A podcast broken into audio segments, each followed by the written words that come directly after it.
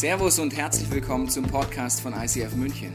Wir wünschen dir in den nächsten Minuten eine spannende Begegnung mit Gott und dabei ganz viel Spaß.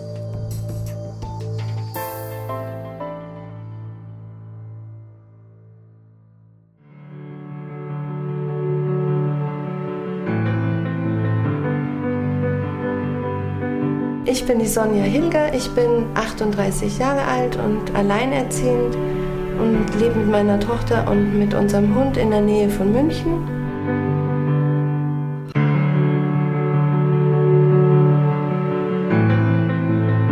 Mein Name ist Christoph Urmeier, ich bin 27 Jahre alt und darf seit August 2014 hier in dieser wunderschönen Stadt leben. Liebe es, mit Freunden was zu unternehmen, entweder Fußball zu spielen, laufen zu gehen oder einfach einen Abend in einer Kneipe zu verbringen. Ich verdiene mein Geld bei Bosch in Neuperlach Süd und bin dort für die Großkunden zuständig. Nächstes Jahr bin ich fertig mit meiner Ausbildung als Erzieherin. Ich liebe es zu reisen und kreativ zu sein. Hauptsächlich nähe ich gerne und liebe es mit Menschen zusammen zu sein.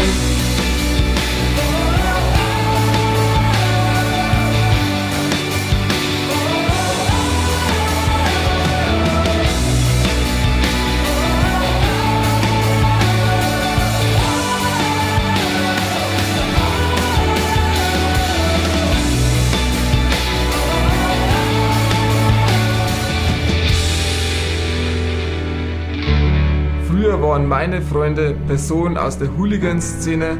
Heute darf ich jeden Tag erkennen, was wirklich wahre Freunde und Freundschaft ausmacht. Dass ich noch lebe, ist eigentlich ziemlich unmöglich. Laut den Ärzten dürfte ich schon lange nicht mehr leben. Dass ich so glücklich und zufrieden lebe, verdanke ich einer Person.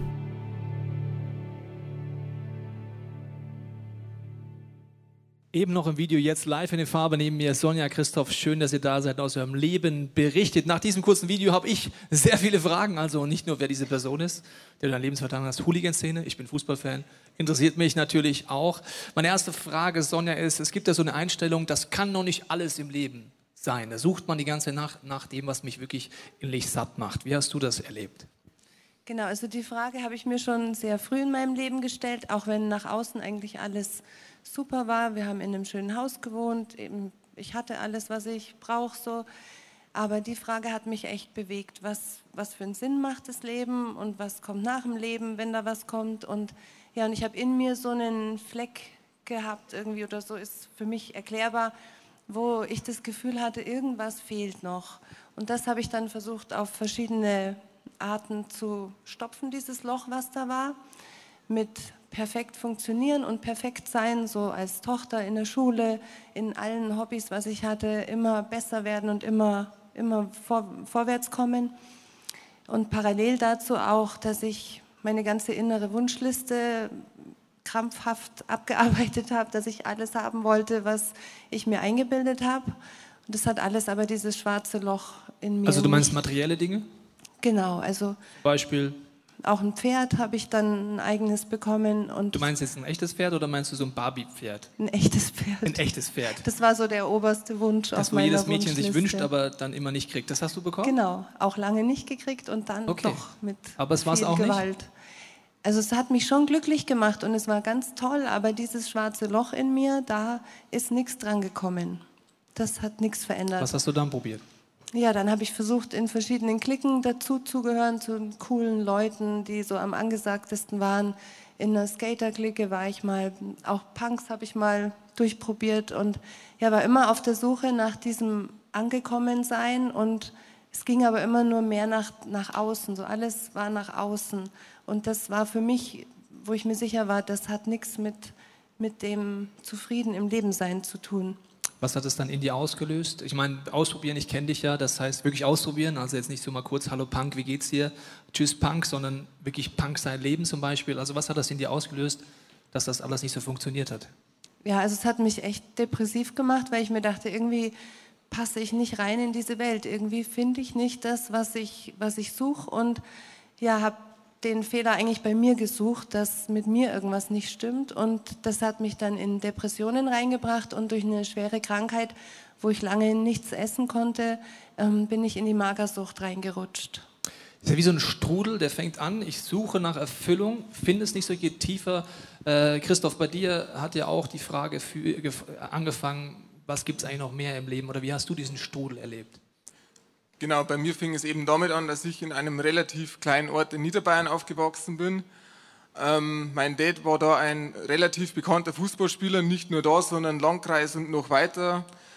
Leider war er aber auch dafür bekannt, dass er ziemlich gut im Wirtshaus ist und dort die Disziplinen relativ gut gemeistert hat. Und ich habe da aber als Kind einfach schon früh gemerkt, was er macht, das ist nicht normal und das stößt mich ab und es widert mich in irgendeiner Art und Weise sogar an. Und einfach durch diese Ablehnung, die ich einfach da früh für ihn gehabt habe, hat mir aber eigentlich ähm, jede männliche Bezugsperson in meinem Leben ähm, gefehlt, die mich irgendwie geführt und geleitet hat, ähm, einfach heranzuwachsen. Ich habe dann relativ schnell angefangen, relativ viel zu essen und hatte dann mit 15, 16 Jahren gut um die 110 Kilo. Und dadurch ist natürlich auch mein eigenes Selbstvertrauen immer weiter geschrumpft. Ja, wenn wer will schon so fett in diesem Alter sein? Und ich bin dann auch unter anderem von der Schule geflogen und ich war eigentlich das perfekte Opfer. Ähm, ich wurde zum Teil von der Lehrerin vor der ganzen Klasse äh, als blöd dargestellt und ja, so ging es dann weiter. Wie kommt man denn dann in die Hooligan-Szene rein? Es war eigentlich gar nicht so problematisch, wie sich das erstmal anhört. Ähm, meine Faszination für Fußball war ja eigentlich schon immer irgendwie da. Und mein erstes Fußballspiel war noch im Olympiastadion, eben das Derby gegen die 60er. Und da wurden auf den Parkplätzen von normalen Fans Eisbrocken ausgetauscht. Und ich mit meinen 12, 13 Jahren habe das gesehen und mir hat niemand erklärt, man macht das eigentlich nicht. Ja? Und man macht es auch wirklich nicht, selbst wenn es die 60er-Fans sind. Und ja, ich bin damit irgendwie alleine gelassen worden, bin in den Bus eingestiegen und habe einfach nur die Eindrücke mitgenommen, so nach dem Motto, man kann ja machen, was man will. Und in den Stadien selbst habe ich immer rüber gesehen, da wo die hartgesottenen saßen und habe einfach gemerkt, hey, da will ich auch Teil der sein, da will ich auch mitmachen. Ich habe dann Leute kennengelernt, die da in diesen Kreisen ein bisschen was zu sagen hatten, die haben mich dann da eingeführt. Ich habe aber relativ schnell gemerkt, diese Ultraszene interessiert mich überhaupt nicht, denn singen will ich nicht. Ja. Ich, die gewinnen auch ohne mich. Und es gab dann schon die ersten leichten Schlägereien angehaucht und da habe ich dann gemerkt, oha, das würde mir gefallen. Und ich habe dann in Wohnortnähe einen kennengelernt, der in diesen Kreisen viel zu sagen hat, weil der einfach seit Jahren unterwegs ist. Und er mochte mich und das habe ich relativ schnell gemerkt. Man merkt auch, wenn sie einen nicht mögen, weil dann tut es irgendwo weh. Und ja, so kam es eben dann, dass ich da Kontakte geknüpft habe. Wie kann ich mir vorstellen, die Hooligan-Szene? Was würde das denn bedeuten, wenn ich da drin wäre? Vorstellen ist relativ schwer, weil jeder Mensch ja irgendwie seine Eigenart hat. Ähm, die meisten sind sehr, sehr nett. Also man kann sich mit dem Eins zu Eins mit ihnen super unterhalten. Anders sieht es dann aber aus, wenn man unter sich ist, weil was da eigentlich betrieben wird, ist eigentlich die pure Selbstzerstörung, was Thema Drogen und Alkohol angeht. Sonja, bei dir war ja die Magersucht äh, und die Depression ein äh, weiterer Schritt. Da ist aber nicht stehen geblieben, der Strudel nach unten. Wie ging es denn weiter im Bereich Sucht und so weiter? Ja, das war erst der Anfang, das ist da noch gar nicht stehen geblieben. Ich habe zwar nach außen noch eine Weile perfekt funktioniert, aber als ich dann meine erste große Liebe kennengelernt habe, ging es direkt weiter mit dem Strudel. Der ist in der Clique gewesen, die mit Ecstasy angefangen hatten und Hauspartys, wo die Zeit hier gerade losging. Und ja, da haben wir dann extrem viel Geld gemacht und extrem viel Ecstasy und Koks und Trips und alles und gekifft sowieso den ganzen Tag. Das ja, war dann so mein Leben, weil ich ja abgeschlossen hatte, dass in der normalen, normalen Gesellschaft mein Seelenheil gibt, habe ich mich da voll reinfallen lassen. Und ich habe mich von meinem Freund das erste Mal so richtig geliebt gefühlt von einem Menschen und dieses schwarze Loch war für eine Zeit weg, auch wenn ich schon wusste, das liegt wahrscheinlich auch an den Drogen. Wie ging es denn dann weiter mit den Drogen? Ja, also ich bin körperlich da ziemlich kaputt gegangen. Ich habe mir dann schon vom Husten Rippen gebrochen, so kaputt war mein Körper. Und dann haben wir uns entschieden aufzuhören, das nach ein paar Jahren. Und da kam dann raus, dass mein Freund durch diese ganzen Drogen schwer psychisch krank geworden ist und dann wurde aus der Traumbeziehung eine Psychoterror-Horror-Beziehung. Und am Ende sind wir beide beim Heroin gelandet. Das hört man sich jetzt so an und denkt sich, ja, eins nach dem anderen, aber was es so wirklich heißt, in der Sucht zu sein, im Heroin auch zu sein, das, da verliert man sich ja vollkommen zwischen Realität und äh, ähm, Rausch und verliert sich irgendwann fast selber, würde ich so sagen.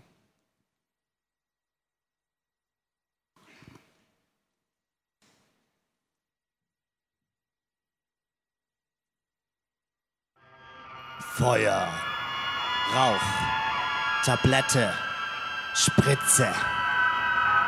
Meines Klammergriffes Strangwerk löst sich auf in Rauch und Nebel. Meiner Zangenhände Halt entgleitet alles in der Schmelze, in dessen Lava Fratzenhausen.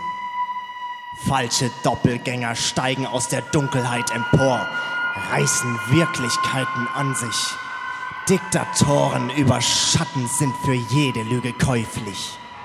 Ziehen an der Glut von Träumen, aufgerollt auf toten Bäumen. Feuer, Rauch, Tablette, Spritze.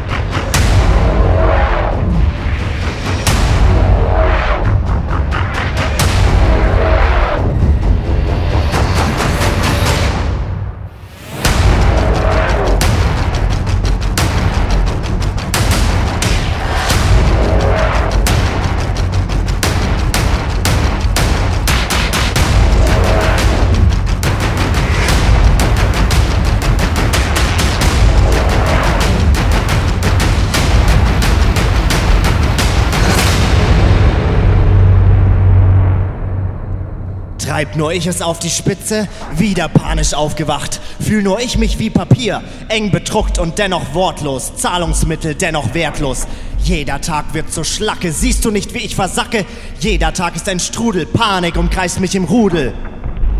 Sagt, sie will nur meine Wunden lecken. Wie lange kann ich mich davor verstecken? Aus meinem Freiheitsmarsch wird eine Flucht in Ketten. Feuer, Rauch, Tablette, Spritze.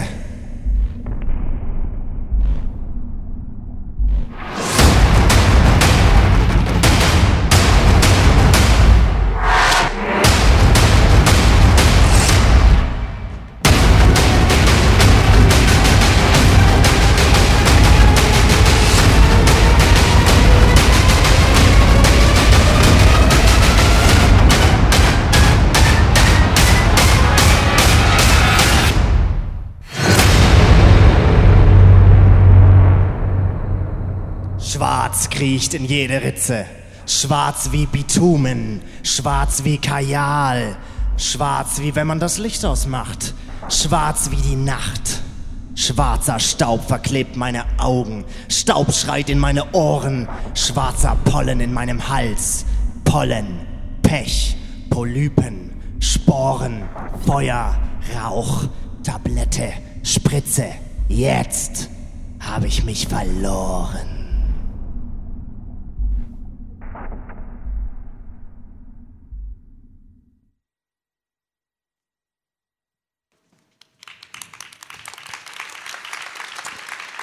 Jetzt habe ich mich verloren. Das ist ja genau der Gedanke. Man sucht immer weiter, vielleicht bis zu den Drogen und handelt nicht im Himmel in dem Sprache, sondern eher in der innerlichen Hölle. Christoph, ähm, bei dir war das ja so, du warst in der Hooligan-Szene, wusstest am Anfang nicht, dass man Eisbrocken nicht schmeißt. Ja? Sagen meine Schüler übrigens auch immer, wusste ich nicht, Herr Teichen. Gut, dann kommst du da immer wieder tiefer rein und ähm, parallel gehst du sonntags in die Kirche. Wie kann ich mir das vorstellen? Also Samstag Nase blutig, Drogen und Sonntag Halleluja oder? Mehr oder weniger bis auf Nase blutig. Ähm, ja, ich wollte einfach daheim so ein aufrechtes Bild erhalten, das einfach von einer heilen Welt ähm, zeigt, weil die Ehe meiner Eltern war natürlich dadurch auch nicht die beste. Und ich wusste, ähm, ich will einfach meine Mom da nicht noch mehr verletzen, dadurch, wenn ich jetzt auch noch eigentlich ihr sage, hey, mit dem, was da drin gelebt wird, habe ich eigentlich überhaupt nichts damit zu tun. Und ich habe drei bis vier Toilettenpausen jeden Gottesdienst eingelegt, um die Zeit halbwegs angenehm zu überbrücken. Ja, und so ging es jahrelang dahin, dass ich ja wirklich nur mitgefahren bin, um da irgendwie eine Scheinwelt zu bewahren. Du lebst also wie in zwei Welten, so die christliche Welt nach außen und auf der anderen Seite auch die Hooligan-Szene. Ähm, dann kam das Tiefpunkt Schalke-Spiel. Das hat jetzt nichts mit meiner, meiner Fußballorientierung zu tun, dass ich das sage, sondern es war für dich wirklich ein Tiefpunkt, äh, das Schalke-Spiel. Äh, was ist da passiert? Genau, das Schalke-Spiel hätte eigentlich der Höhepunkt des Jahres werden sollen. Ähm, nur zur Erklärung, man fährt nicht automatisch irgendwo hin und fängt gleich eine Riesenschlägerei an. Oft hat man Pech und es passiert einfach nichts. Ähm, bei diesem Spiel kamen viele Sachen zusammen. Erstens, zwei Monate zuvor hatten wir eine Schlägerei versaut und statt dass wir Spaß hatten, in Anführungsstrichen, landeten wir im Gefängnis. Ähm, zweitens, die Schalker wussten Bescheid, dass wir kommen und waren auch top motiviert mit ungefähr dreimal so vielen Leuten eigentlich wie wir. Unsere Leute waren motiviert. Es sind Leute sogar mit dem Flieger nachgeflogen, die eigentlich keine Zeit hatten, mit dem Bus zu fahren. Ja, und das Spiel stand eigentlich unter einem ganz besonderen Motto. Wie ich ja schon sagte, Motto war Drogen und Alkohol bis zum Umfallen. Das war aber immer irgendwie unausgesprochen, das war normal. Bei diesem Spiel aber war von vornherein klar, dass man sich wirklich auf maximalster Ebene einfach nur wegbombt, was das Zeug irgendwie hergibt. Wenn sich alle wegbomben gleichzeitig, ist ein bisschen suboptimal. Soll es einmal schlecht gehen, also du hast dich weggebombt, wie? Und dann? Genau, es fing an eben mit jeder Menge Alkohol, Bier und Schnaps. Ähm, an einem guten Tag muss man sagen, schwappt nur das Erbrochene im Bus oder Zug hin und her. An einem schlechten Tag muss man ab und zu Leute vom Krankenwagen abholen lassen, weil sie einfach nicht mehr transportfähig sind. Bei uns war es an dem Tag zum Glück nicht so. Es kamen dann, dann die Joints dazu und irgendwann hat dann irgendjemand Speed oder Her äh, Kokain mit auf den Plan gebracht. Und nachdem ich ja schon relativ fertig war, habe ich dann zu viel genommen, habe nach einer Viertelstunde relativ schnell gemerkt, was jetzt mit meinem Herz passiert, äh, es kann nicht richtig sein. Mir wurde schwarz vor Augen, ähm, die Brust hat zu schwitzen angefangen, ich habe Herzrasen und Herzflimmer bekommen und ich habe dann eigentlich schon gemerkt, das ist nicht gut, was jetzt gerade abgeht. Vor allem, wenn alle im Bus um dich herum so ähnlich drauf sind wie du, kann dir ja auch keiner helfen. Nein, äh, lustigerweise habe ich dann das Beten angefangen, obwohl ich eigentlich nicht geglaubt habe, dass das jetzt in dem Moment was hilft, weil ich der Meinung war, Gott ist in solchen Bussen nie dabei. Ich habe dann aber trotzdem gebetet und habe gesagt, wenn ich diesen Trip hier überlebe, dann höre ich auf damit. Und ja, nach einer halben Stunde wurde es dann wirklich besser, was eigentlich ein Wunder ist, weil er wusste eigentlich, ich höre es selbst an dem Tag nicht mal auf. Das heißt, dieses Stoßgebet kennen wir ja alle bis zu einem gewissen Punkt, dass man in Situationen kommt, wo man sagt, okay, Gott, Jesus, wie auch immer, wenn es dich gibt, greif jetzt ein und dann machen wir oft Versprechen. Ist ja ganz interessant, weil wir glauben, dann wirkt das Gebet mehr. Dann ist es vorbei und wir merken, Mist, ich habe äh, Versprechen gemacht. Ich will was ändern. Wie hast du denn was geändert? Genau, wir sind dann heim und ich, hab da, ich war zum Glück dann allein daheim und bin da gesessen und habe gemerkt, mein Leben ist so, wie es eigentlich gerade läuft ein gescheitertes Experiment und meine Freunde, die ich hatte, waren keine Freunde, weil sie selber nicht wissen, was Freunde sind. Ähm, und dann kam irgendwie so eine Art Abrissbin in meinem Leben, wo alle Momente, die ich irgendwie letzten Monate, Jahre irgendwie durchlebt habe, einfach ein anderer Perspektivwechsel kam. Ähm, wir waren einmal ziemlich gut beisammen und haben dann aus Jux und Tollerei wirklich Unbeteiligte weggehauen, einfach aus dem Grund, weil wir es einfach wollten. Und es war am Anfang eine coole Sache, aber in dem Moment, als ich da daheim saß, habe ich einfach gemerkt, was da passiert ist. Es war einfach nur ein Riesenfehler und es waren einfach nur Schuldgefühle über Schuldgefühle. Das heißt, deine Perspektive fängt sich an zu ändern, durch dieses Stoßgebet auch, und dann kommst du auf die Idee, nach Israel zu fahren. Ist ja nicht sogar der nächste Schritt, so von Hooligan nach Israel. Wie kommt es und was hast du da erlebt? Genau, also man kann sich vorstellen, die Leute haben alle eine sehr, sehr deutsche Einstellung in solchen Bussen. Und es werden immer Parolen gegen Ausländer gesungen, egal ob Schwarze oder sonstiges. Auch gegen Juden eigentlich. Aber ich habe immer gespürt, gegen die Juden will ich nicht. Ja, das war für mich irgendwie mal ein Thema, da wo ich gemerkt habe, das wäre falsch. Und ich bin dann eben mit dieser Jugendgruppe runter. Und ein Punkt war Treffen mit Holocaust-Überlebenden. Und ich hatte sowas von keinen Bock auf diese langweilige Inszenierung, weil ich mir einfach dachte, was sollen die mir erzählen? Ja? Die sind 85 bis 90 Jahre alt, haben keine Energie mehr. Und so bin ich mit der Einstellung rein und dann kam eine Geschichte nach der anderen und ich wurde immer kleiner auf meinem Sofa und habe mich wie ein Häufchen Elend äh, gefühlt, weil die über Vergebung, äh, ein Thema war nur Vergebung. Sie haben für den Zweiten Weltkrieg nicht die Deutschen verantwortlich gemacht, auch nicht die Wehrmacht, sondern sie haben wirklich immer nur gesagt, hey, es war die SS. Und was damals passiert ist, halten wir euch nicht zugute und wir sind gern mit euch ähm, beisammen. Und in dem Moment habe ich wirklich gemerkt, wenn mein Leben sich ändern muss, dann muss ich darüber hinwegkommen, endlich meinen Dad zu vergeben für das, was er die letzten 24 Jahre eben als Vater versäumt hat. Du triffst Menschen, die offensichtlich eine wie göttliche Kraft haben zu vergeben, was ja rein menschlich nicht möglich ist. Du hast den Wunsch, deinem Vater zu vergeben und gehst an die Klagemauer als nächstes. Genau, also die Klagemauer, da geht man als jüdisches Ritual hin, um einfach ähm, mit Gott direkt zu reden und man schreibt dort Zettel und steckt sie eben rein und diese Zettel sind einfach ein Dialog, der wo nur dich und Gott was angeht. Und ich war da das erste Mal in meinem Leben wirklich ehrlich, weil ich wusste, es liest kein anderer. Und ich habe ihm einfach gesagt, wie es in mir aussieht, was ich alles ähm, in meinem Leben verpfuscht finde. Aber ich habe ihm auch gesagt, wenn er mir nicht hilft, dann werde ich darüber nie hinwegkommen. Ich denke, so ein Klagemauer-Moment, wie du ihn hattest, brauchen wir eigentlich alle, dass wir zum ersten Mal vielleicht so richtig ehrlich werden vor diesem Gott.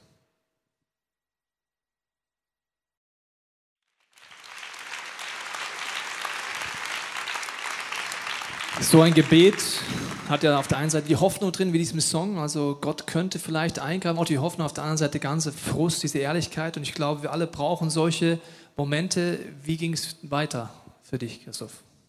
Genau, nach diesem Gebet an der Klagemauer ähm, war es echt krass, denn ich habe 90 bis 95 Prozent der Erinnerungen, die eben in meiner Kindheit durch meinen Vater zustande gekommen sind, vergessen. Es ist wirklich fast nichts mehr da, was mich irgendwie an diese negative Zeit irgendwie erinnert oder geprägt hat.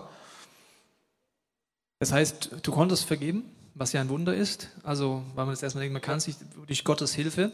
Und dann bist du zurück nach Deutschland gekommen. Was machst du mit dem Erlebnis im Gepäck sozusagen? Genau, ich bin zurück nach Deutschland gekommen, hatte aber irgendwie immer noch nicht die richtige Kirche gefunden. Ich habe dann zwischenzeitlich ein paar Sachen probiert, wie die Bundeswehr, aber ich habe dann einfach gemerkt, mein Leben entwickelt sich nicht äh, weiter. Letztes Jahr bin ich dann in einer ortsansässigen Gemeinde gewesen, die konservativer war als hier.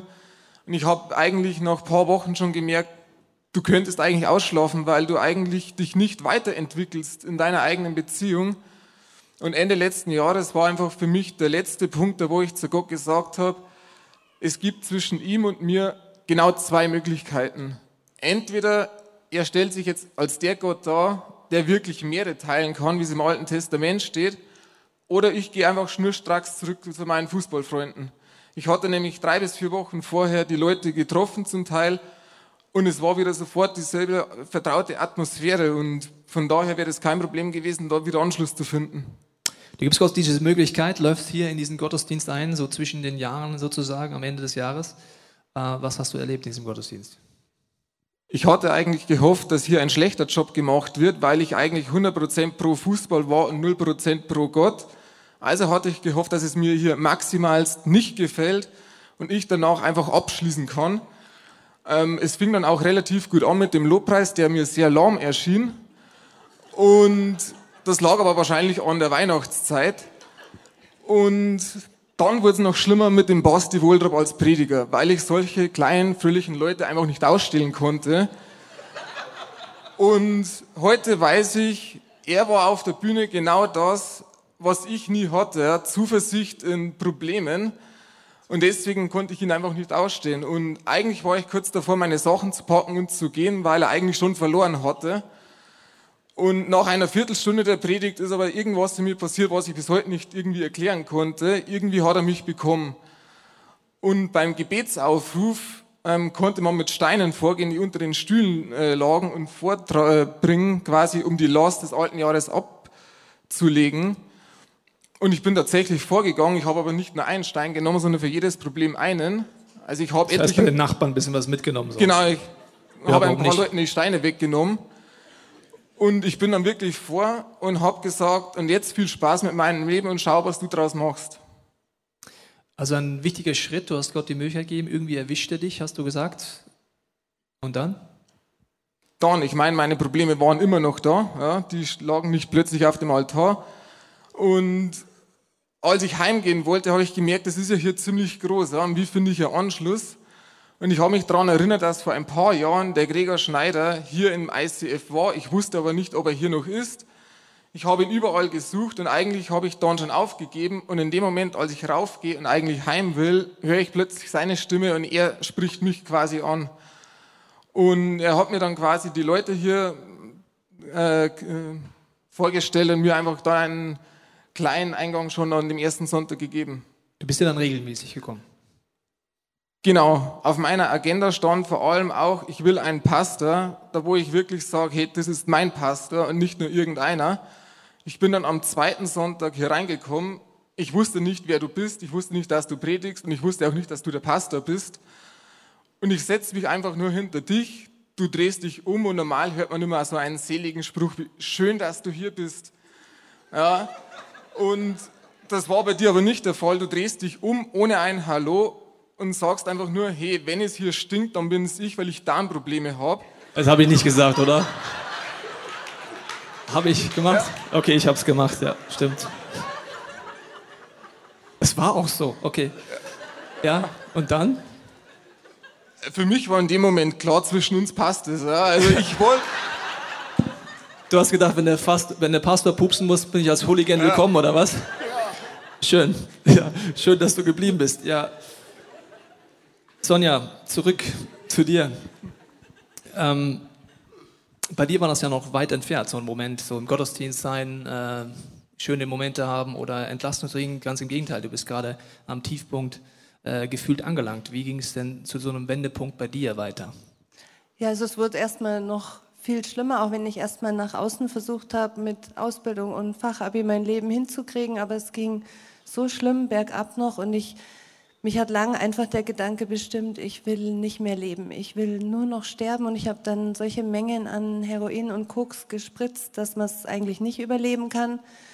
Ja, und habe in der Zeit viele echt üble Sachen erlebt auch und ja, und es ging immer, immer weiter bergab, obwohl ich dachte, es kann gar nicht mehr weiter runtergehen. Und eines Tages bin ich dann aufgewacht mit der Spritze im Arm nach 13, 14 Stunden mit Überdosis und da war in mir so eine Stimme, was ich dann auch laut ausgesprochen habe, Sonja, vergiss es, du kannst dich nicht umbringen, Gott hat noch was mit dir vor. Dieser Gedanke kommt von jetzt auf gleich, äh, wie so ein Blitzgedanke. Wie hast du denn probiert, Veränderung zu erreichen, wenn Gott noch was mit dir vorhat? Ja, da habe ich dann alles probiert, was es so auf dem Markt gibt. Erst zu Hause entgiftet, dann in Kliniken entgiftet, ambulante Therapien, stationäre Therapien, NLP-Therapie, Hypnosetherapie, alles, was man so finden kann. Und parallel auch in, weil es ja Gott irgendwas mit mir vorhat, habe ich parallel auch in allem Esoterischen gesucht, also mich da richtig reingehängt mit Schamanen und Magie und alles, was es gibt. Also ich kenne dich ja reinhängen, meinst du jetzt wirklich reinhängen? Also du hast es wirklich gemacht. Also die Leute hier in Deutschland sagen oft, ja, ich habe mich mal so mit Buddhismus beschäftigt. Damit meinen sie, ich habe mal fünf Minuten ein YouTube-Video angeguckt. Also du hast es wirklich gemacht. Also kannst du das mal Beispiele machen? Also zum Beispiel war ich in Indien ein halbes Jahr bei einem Guru und habe da eigentlich ganzen Tage verbracht mit Meditieren und Yoga und Rituale für jeden Tag einen anderen Gott. Und ja, es hat immer nach außen eine Zeit lang funktioniert, diese ganzen Versuche, aber in mir dieses mega schwarze Loch, was da war, hat nichts verändert. Da kam überhaupt nichts dran. Also du probierst alles, ja, wirklich bis zum Schamanen. Äh, Was würdest du denn sagen, warum hat das alles nicht geklappt? weil es immer nach außen ging. Also es ging immer nur nach außen alles in den Griff zu kriegen, aber innen hat sich nichts verändert. Auch wenn ich mir das so gewünscht habe, dass sich innen was verändert, da ist nichts dran gekommen. Wir reden jetzt über Monate, Dinge ausprobieren, wirklich im ganzen Leben ausprobieren, spirituelle Dinge ausprobieren. Ich stelle mir vor, irgendwann möchte man aufgeben. Also ich meine, mehr als alles probieren kann ich ja auch nicht. Ja, also es ging viele, viele Jahre so. Ähm, und dann habe ich auch aufgegeben, weil es auch nichts mehr gab, was ich noch hätte versuchen können. Und genau an dem Punkt hat mich ein Freund sonntags früh abgeholt, der damals der Chef von der Ecstasy-Clique war und wo ich durch viele Zufälle noch Kontakt hatte zu ihm. Der hat mich abgeholt und mir nicht gesagt, wo wir hinfahren und mir auch nicht gesagt, dass er Jesus kennengelernt hat, aber der hatte Jesus kennengelernt und beschlossen, wenn mir noch jemand helfen kann, dann nur Jesus. Und als ich gesehen habe, wo der mit mir hinfahrt in so eine christliche Gemeinde, dann habe ich schon das Schimpfen und Zetern angefangen. Er soll sofort umdrehen und mich wieder heimfahren. Und er hat dann eigentlich mich die ganze Zeit nur angebettelt. Ich soll einfach nur einmal da bleiben. Und dann bin ich mit ihm da rein und habe weiter geschimpft, immer, ich will nach Hause und ich will hier nicht bleiben. Und an dem Tag war in dieser Gemeinde ein amerikanischer Gastprediger aus Südafrika, der einen großen Dienst dort hat und so ein ganz vertrauenswürdiger, gestandener Mann. Und der hat da vorne auf der Bühne erzählt, dass egal, was man im Leben versaut hat und egal, an welchem schlimmen Punkt im Leben man steht, man kann mit Jesus neu anfangen. Das hört sich simpel an, das hört sich unwirklich an. Hast du es ausprobiert? Wie hast du es ausprobiert? Also er hat einen Aufruf dann nach vorne gemacht, wo ich auch nicht vorgehen wollte, aber mich hat irgendwas nach vorne gezogen. Also ich bin da einfach vorgelaufen dann, ohne es zu wollen. Und dann hat er mit jedem gebetet. Man sollte ein Gebet nachsprechen, wo es drum Was ging es da an dem Gebet? Also eigentlich nur, ich erkenne an, dass ich mein Leben selber überhaupt nicht auf die Reihe kriege und ich möchte das annehmen, was Jesus am Kreuz für mich gemacht hat und bitte ihn um Vergebung für alles, was ich verbockt habe und bitte ihn, dass er mit mir mein Leben aufräumt und neu anfängt. Das hast du mitgebetet, hört sich jetzt nicht spektakulär an, muss ich sagen. Das betet man dann. Genau, war auch überhaupt nicht spektakulär. Also ich habe es nur nachgeredet und zumindest schon ehrlich gemeint im Herzen. Und dann haben wir uns wieder hingesetzt und der Pastor von der Gemeinde hat dann gesagt, jetzt habt ihr das größte Wunder eures Lebens erlebt. Und da dachte ich mir, super, der neue Versuch hat nicht mal fünf Minuten gehalten. Weil ich habe überhaupt kein Wunder erlebt. Bei mir ist alles gleich. Und dann bin ich vor lauter Frust wieder auf die Sien zum Hauptbahnhof zurück, wo ich zu der Zeit viel war. Und da habe ich dann das erste Mal gemerkt, irgendwas ist jetzt anders, weil ich bin da sonst immer hin und habe mich sicher gefühlt und zu Hause gefühlt und wusste, wie es läuft, habe die Leute gekannt und dann, an dem Tag bin ich hin und bin mir wie eine Außerirdische vorgekommen. Also ich bin da überhaupt nicht mehr klargekommen und auch habe mich überhaupt nicht mehr sicher gefühlt und habe mir zugehört, dann wie ich jedem dort von Jesus erzählt habe, obwohl ich ja keinen blassen Schimmer eigentlich hatte und mir auch immer gesagt habe, halt die Klappe, was erzählst du den ganzen krassen Leuten da? Und dann bin ich so schnell es ging wieder nach Hause und ja, das Erlebnis hat es aber dann geholfen, dass ich weiter in die Gemeinde gegangen bin. Also dieses Gebet hat etwas in dir ausgelöst, so würde ich es ausdrücken. Und das ist der entscheidende Unterschied, dass Therapien und viele Dinge von außen angreifen, aber Jesus etwas offensichtlich anbietet, was von innen nach außen verändert.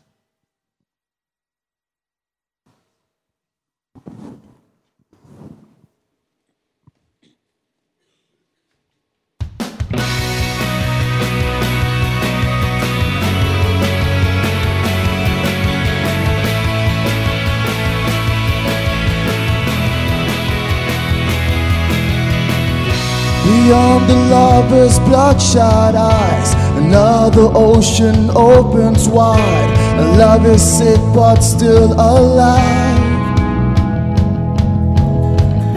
Then all our hearts will radiate and melt the sadness we create. Only then could we survive. Let's turn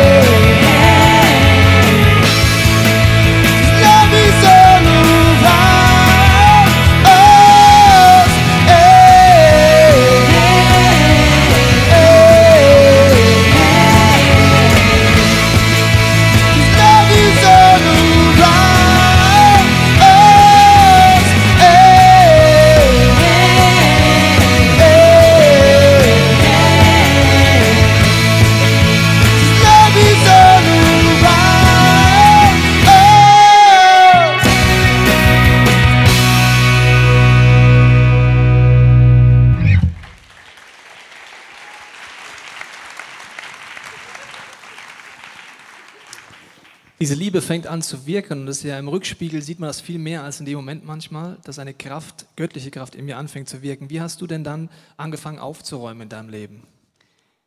Also sehr mühsam anfangs mal, aber Gott hat mich dann durch viele Zufälle in eine andere Gemeinde geführt, wo eine Familie war, die mich bei sich zu Hause im Wohnzimmer erstmal aufgenommen haben und die mich hauptsächlich erstmal ertragen haben, weil ich wirklich kaputt war und ja eigentlich nur Schlechtes und Böses in mir war. Ich habe auch so viel Kriminelles und Vorstrafen und alles noch gehabt und habe das erste Mal mein Leben dann nüchtern ertragen müssen. Es war für mich am allerschlimmsten, aber für alle um mich herum auch. Und mühsam, Stück für Stück, ist dann wirklich Gott durchgekommen und habe ich gelernt, auf Gott zu hören. Das heißt, die Beziehung entsteht, auch ein Dialog entsteht. Kannst du mal ein Beispiel machen, wie sowas aussehen kann? Also zum Beispiel war ein Wunder am Anfang, dass ich meine Tochter gesund bekommen habe, wo ich gar nicht hätte schwanger werden können und auch lange nicht wusste, dass ich schwanger bin. Und ja, und da habe ich eigentlich dann so mich, da war ich so weit, dass ich mich getraut habe, Gott zu sagen, okay, also wenn es dich wirklich gibt, dann musst du mir jetzt jeden Tag helfen bei allem, weil ich allein mit Kind da stand und ja, und das hat er dann auch wirklich gemacht und mir ganz viel in der Zeit auch erklärt, wie er über mich denkt, durch das, was ich über meine Tochter denke. Und ja, und da ging es dann richtig bergauf. Das Faszinierende ist, dass Jesus ja davon redet, dass man durch ihn so eine wirklich eine Beziehung haben kann. Also genau du sagst, er fängt an, in Dialog mit dir zu treten. Christoph, was würdest du denn sagen, was ist heute anders in deinem Leben? Gott sei Dank nahezu eigentlich fast alles. Ähm, ich habe dann seit diesem Jahr angefangen, die ganzen giftigen Gedanken, die ich einfach noch in mir hatte, aus dieser ganzen Zeit aufzuräumen, sei es jetzt Hass gegen Ausländer, gegen Andersdenkende etc. Und mein größter Punkt war, ähm, zu überwinden, zu Gott ehrlich zu sein, weil ich einfach gemerkt habe, ich habe jahrelang gebetet, aber ich habe immer nur gebetet, danke für den schönen Tag, obwohl er eigentlich, sind wir ehrlich, beschissen war.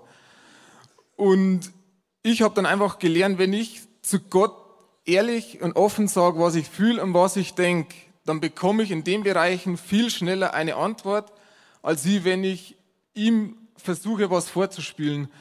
Und ich hatte mit ihm eine Debatte einfach die die letzten Wochen, warum kann ich die Leute nicht vergessen, die, mit denen ich da unterwegs war.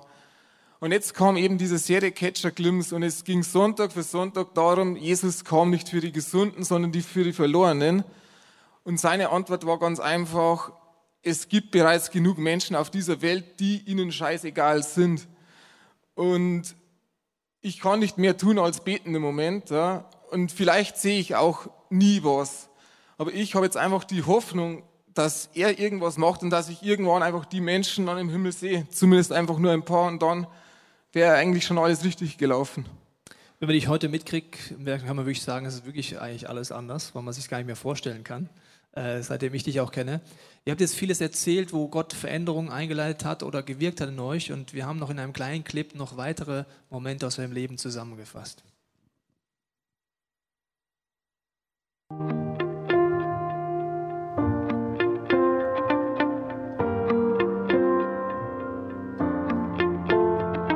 Bei der Vorbereitung zum Get Free habe ich mein Leben ganz neu von Grund auf reflektiert und dabei Jesus meine Sünden und meine Verfehlungen dargebracht. Ich habe um Vergebung gebeten, wo ich seine Ziele für mein Leben verfehlt habe und habe aber gleichzeitig den Menschen vergeben, die mir Unrecht getan haben und die einfach dadurch negative Auswirkungen in meinem Leben hatten. Durch die Vergebung an diese Personen habe ich selbst innere Freiheit erfahren.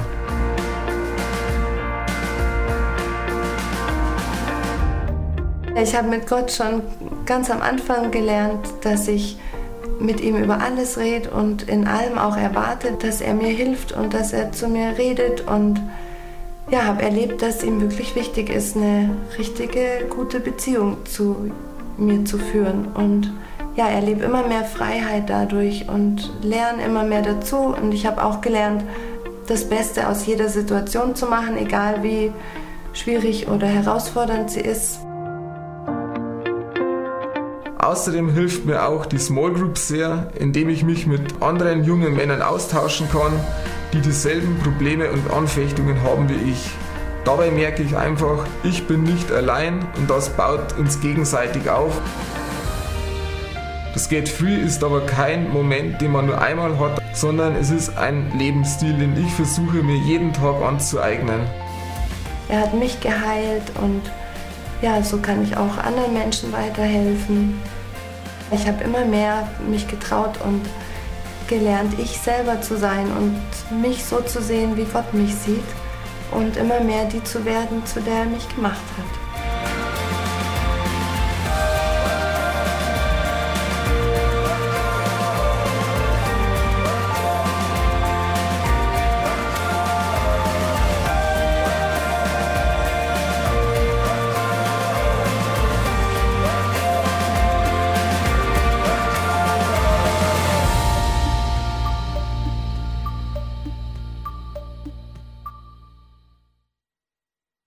Sonja, was würdest du sagen zum Abschluss? Was ist dir noch wichtig für uns?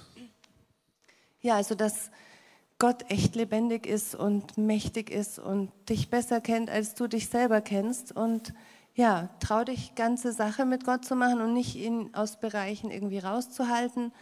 Und dann wird er dich immer mehr überraschen und immer mehr umkrempeln und ja, und dir Sachen zeigen, die er in dich reingelegt hat, die du selber überhaupt noch gar nicht weißt. Und das Ganze ist auch ein Weg, auf dem man ist. Also manche Sachen fallen einem leichter und manche viel schwieriger. Ich habe Rauchen aufhören noch nicht auf die Reihe gekriegt. Aber bei allem immer dranbleiben, so lange, bis man das nächste auch wieder überwunden hat. Und es geht mit Gott und Jesus. Christoph, was ist dir zum Abschluss wichtig? Genau, vielleicht geht es manchen von euch genauso wie mir vor ein paar Jahren, dass ihr einfach auch ein Doppelleben irgendwie geführt habt ähm, sonntags in die Gemeinde, unter der Woche ein, die eigenen Wünsche oder Begierden nachgegangen. Vielleicht habt ihr irgendwie Angst, im Leben was zu verpassen oder vielleicht fühlt ihr euch auch nicht genug, äh, gut genug für Gott. Ähm, ich habe vor kurzem eine Geschichte gelesen und die inspiriert mich irgendwie jeden Tag dran zu bleiben. Und zwar Michelangelo aus Florenz hat er die David-Statue gehauen aus einem eigentlich unbrauchbaren Feldstein.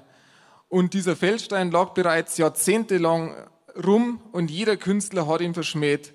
Michelangelo hat angefangen, daraus die David-Statue zu hauen und jeder Künstler hat ihm geraten, hör auf, dieser Stein, er ist unbrauchbar und nichts wert.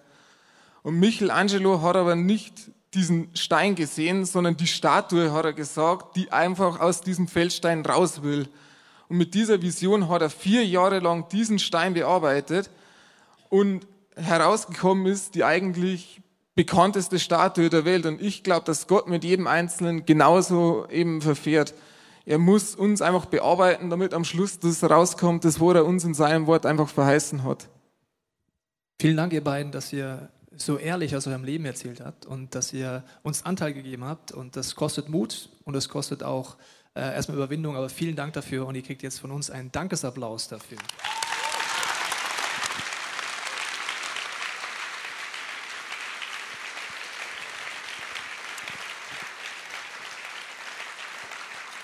Ich glaube, dass heute wir alle an einem unterschiedlichen Punkt angesprochen sind in diesem Gottesdienst. Vielleicht geht es dir so, dass du sagst, ich brauche eigentlich mal so einen Klagemauer-Moment wie der Christoph. Ich brauche so einen Moment in meinem Leben, wo ich einfach ehrlich werden kann vor diesem Gott, meinen Schmerz, mein Leiden, aber auch meine Hoffnungslosigkeit auszuschütten und gleichzeitig sagen, Jesus, Gott, greif du ein. Ich gebe dir diese Chance, dass du in meinem Leben was machen kannst. Vielleicht ist heute für dich so ein Klagemauer-Moment dran. Vielleicht ist aber für dich dran, dass du sagst, ich kenne das gut mit den zwei Leben. Ich gehe irgendwie in die Kirche auf der einen Seite und auf der anderen Seite gibt es so die Abgründe in meinem Leben, die keiner weiß. Und davon erzähle ich auch lieber keinen, weil ich denke, dann mag mich keiner mehr. Vielleicht bist du darin wie gefangen und heute kann ein Schritt dran sein zu sagen, Gott, ich möchte mit dir ganze Sache machen. Für manche wird auch heute dran sein, hier in diesem Raum oder zu Hause, wenn wir es anschauen, dieses unspektakuläre Gebet zu sprechen, von dem die Sonja erzählt hat. Es ist eine Entscheidung zu sagen, Jesus darf in mein Leben kommen und ich möchte die göttliche Veränderungskraft in mir haben, das mich von innen nach außen verändert. Dass man annehmen möchte, dass Jesus am Kreuz gestorben ist und damit alles destruktiv in meinem Leben verändern möchte. Es ist die Entscheidung zu sagen, ich möchte Gottes Ideen rausfinden für alle Lebensbereiche. Vielleicht ist das heute für dich dran.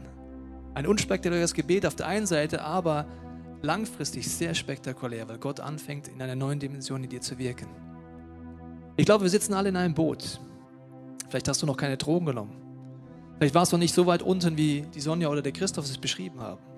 Aber wir alle kennen die Tendenzen in uns, wir kennen die Löcher in uns. Wir kennen die verschiedenen Versuche, dieses Loch in uns zu stopfen. Nach dem nächsten Song, er handelt von dem Wesen Gottes, dass er wie ein Vater ist, möchte ich mit jedem, der es mag, beten, dass du deinem Herzen Entscheidungen treffen kannst. Ich möchte jetzt kurz beten, dass du Ideen hast, welcher Schritt für dich heute dran sein kann und wenn du magst, bete doch im Herzen mit. Vater, ich bete für jede Person heute in diesem Raum, für jede Person, die es zu Hause anschaut, dass du, Heiliger Geist, jetzt uns zeigst, welcher Schritt für uns dran ist, wo du uns einlädst, neu zu vertrauen, zum ersten Mal vertrauen, dir die erste oder die letzte Chance zu geben. Ich danke dir, Jesus, dass wir in diesem nächsten Song du anfängst, mit uns so zu reden, wie wir es verstehen und auch nochmal alles, was wir heute gehört haben und uns angesprochen hast, in Erinnerung rufst bei diesem nächsten Lied. Amen.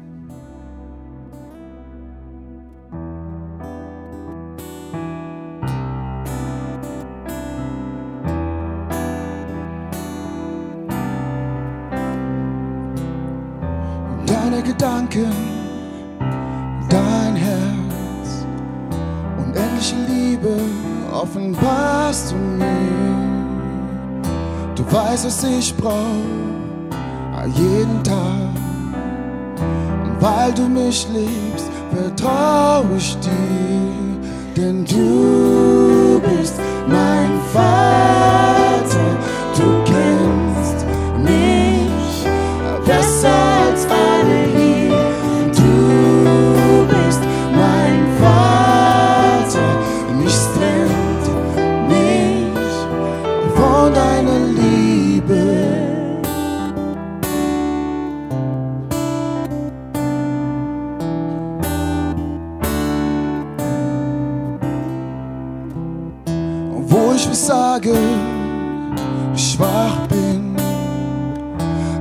mir Gnade, die grenzenlos ist. Mein Leben blüht auf bei dir. Jetzt weiß ich genau, was frei sein heißt, denn du bist mein Vater.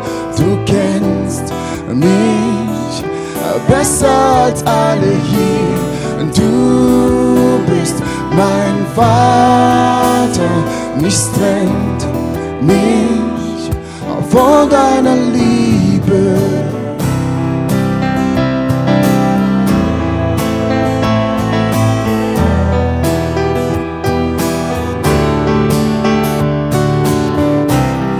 Ich lasse mich fallen, weißt du wirst mich halten. In deinem starken Arm ist keine Last zu schwer. Ich lasse mich fallen, weißt du wirst mich halten. Mein Leben ist dir nicht zu schwer, denn du bist mein Vater.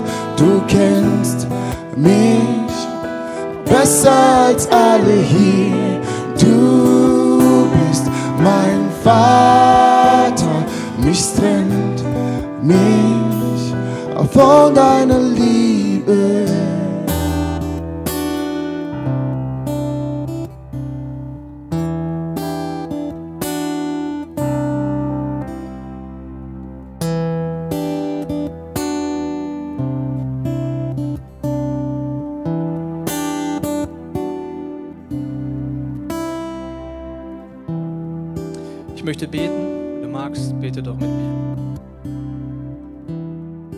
Jesus, ich danke dir, dass du an unsere Herzen klopfst.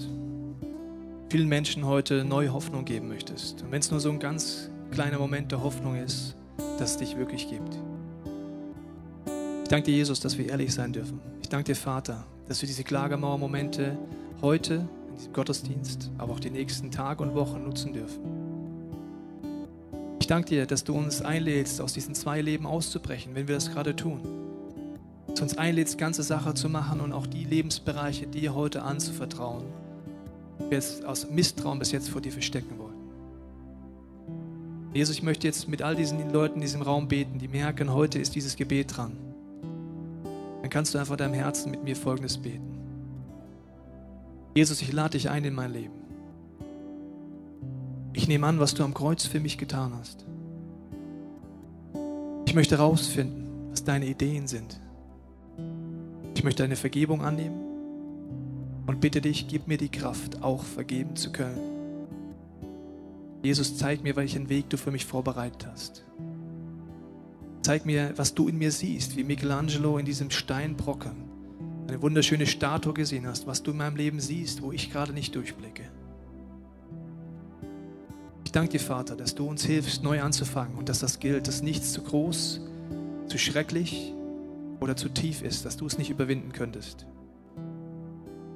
Ich segne dich mit diesem Vertrauen und diesem Glauben, neu anzufangen mit diesem Gott. Amen. Wir hoffen, dass dir diese Predigt weitergeholfen hat. Wenn du Fragen hast, kannst du gerne an info at icf-moenchen.de mailen und weitere Informationen findest du auf unserer Homepage unter www.icf-moenchen.de.